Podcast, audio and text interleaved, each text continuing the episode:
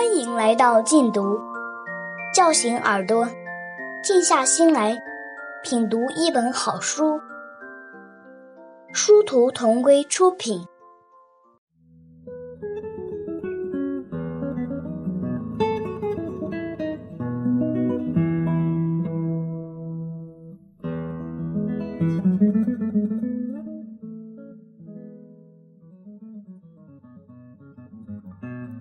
蓝色的海豚岛，美国斯奥台尔著，富定邦译。一部情节跌宕的女孩版《鲁滨逊漂流记》。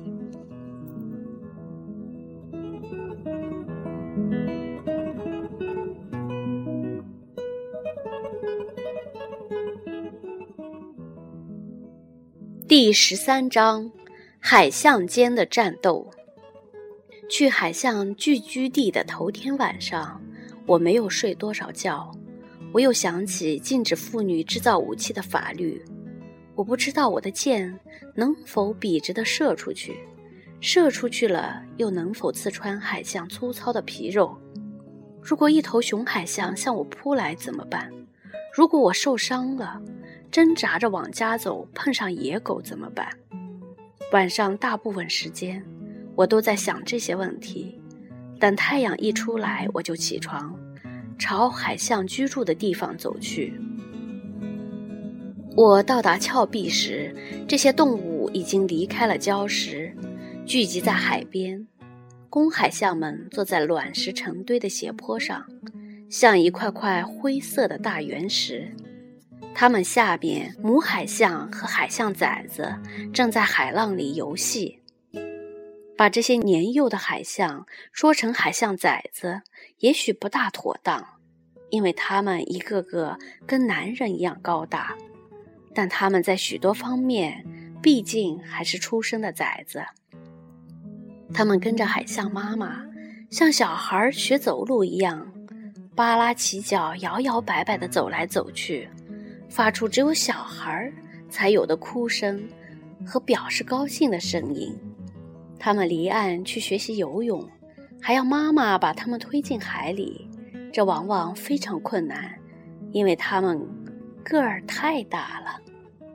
公海象相互之间保持一定的距离，因为他们脾气很坏，生来嫉妒心很大。一有使他们不高兴的事情，很快就会打架。我下面的斜坡上有六头雄海象，一头头像大头人似的单独坐在一个地方，注视着他管辖的一群母海象和幼海象。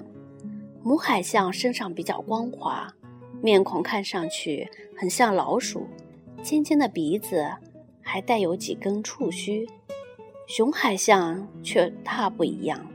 它们的鼻子上面有一大块隆起的肉耷拉下来，盖在嘴边，皮肤很粗糙，看上去像在太阳下晒干的湿土，有一条条裂纹。这种动物真丑。我在峭壁顶上把一头头公海象看了个遍，想从六头当中选一头最小的，除了一头，别的都一样大小。这头小的离我最远，半个身子给礁石挡住了。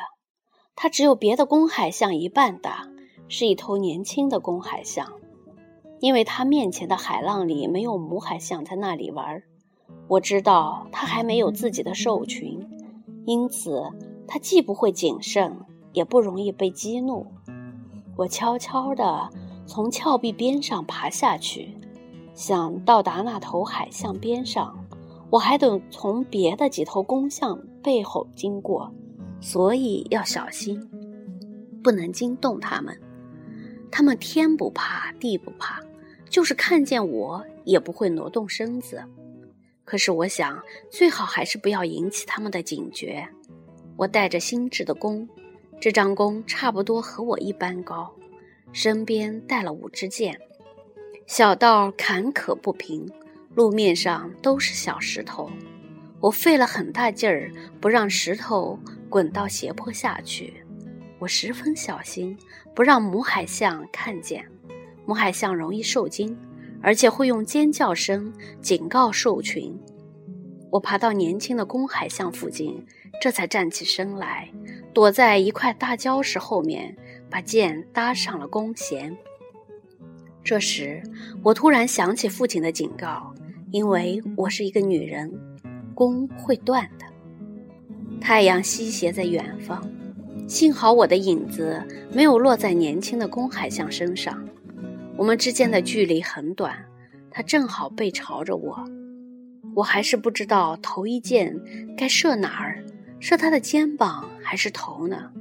海象皮很粗糙，但很薄，不过皮下面是厚厚的一层脂肪。他的身体很大，头却很小，不容易射中。当我站在岩石后面，不知该怎么办的时候，又一次想起父亲的警告：遇上危险，妇女手上的弓往往会断。年轻的海象开始向岸边移动。起初，我以为它碰巧听到了我的声音。不久，我发现他在朝一群母海象走去。这些母海象属于附近一头年老的公海象。海象尽管个儿很大，走起路来却很快，不断地扒拉着水，又当手又当脚的起脚蹒跚前进。那头雄海象快接近水边了，我射了一箭，箭笔直地飞出去。可是箭在快射到那头年轻公海象的一刹那间，弓虽然没有折断，箭却从他身边擦过，没有射中。一直听到石头嘎嘎作响，我才注意到老公海象在往斜坡下移动。他很快赶上对手，用肩膀一顶，就把年轻的公海象顶翻在地。年轻公海象站起来有一人高，身子有两人宽，可是挨了这一下，竟然滚进了水里，躺在那里昏了过去。老公海象踩在他身上，摆着脑袋，大声吼叫，在周围峭壁间引起了一阵轰响。在水波上，用鳍搔背挠痒的母海象和小海象也停下来观战。刚才老公海象朝对手摇摇摆摆走去，有两只母海象挡住去路，他就从他们身上踩过去。仿佛它们只是一些路边的小石头。他用长牙在年轻的公海象肚子上划了一道很长的口子。年轻的公海象爬起来，转过身去，小眼睛闪烁着凶残的红光。老公海象再次朝他猛击过去，他才头一次还击，用长牙插住对方的脖子，扭着不放。于是，他们抱成一团，滚进了波浪，把水溅得老高。母海象这时已经四处散开，只有别的公海象还静静地坐在斜坡上。战斗双方暂时停止，准备发动新的攻击。这时，是向年轻的公海象放箭的大好时机。他仰面朝天，用长牙死死卡住对方的脖子。但我希望他赢了这场战斗。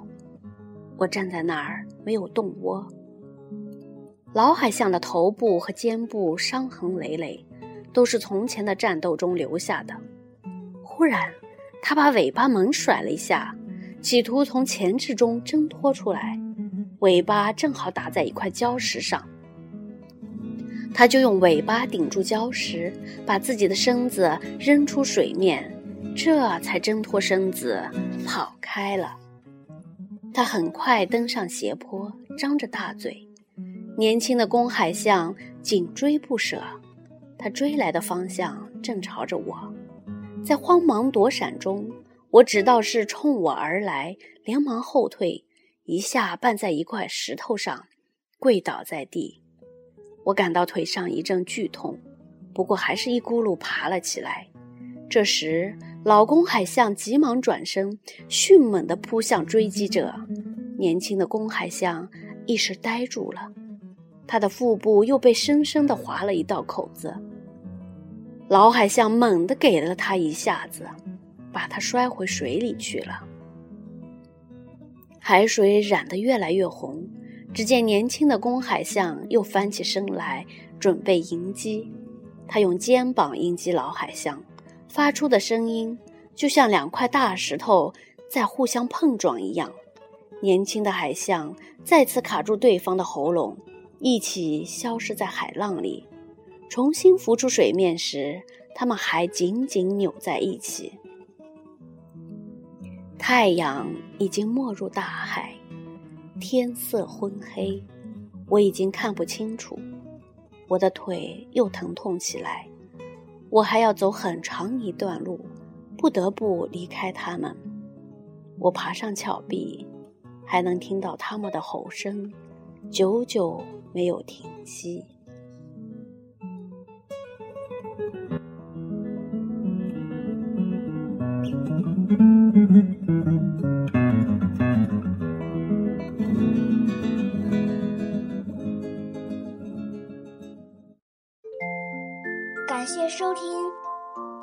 节目见。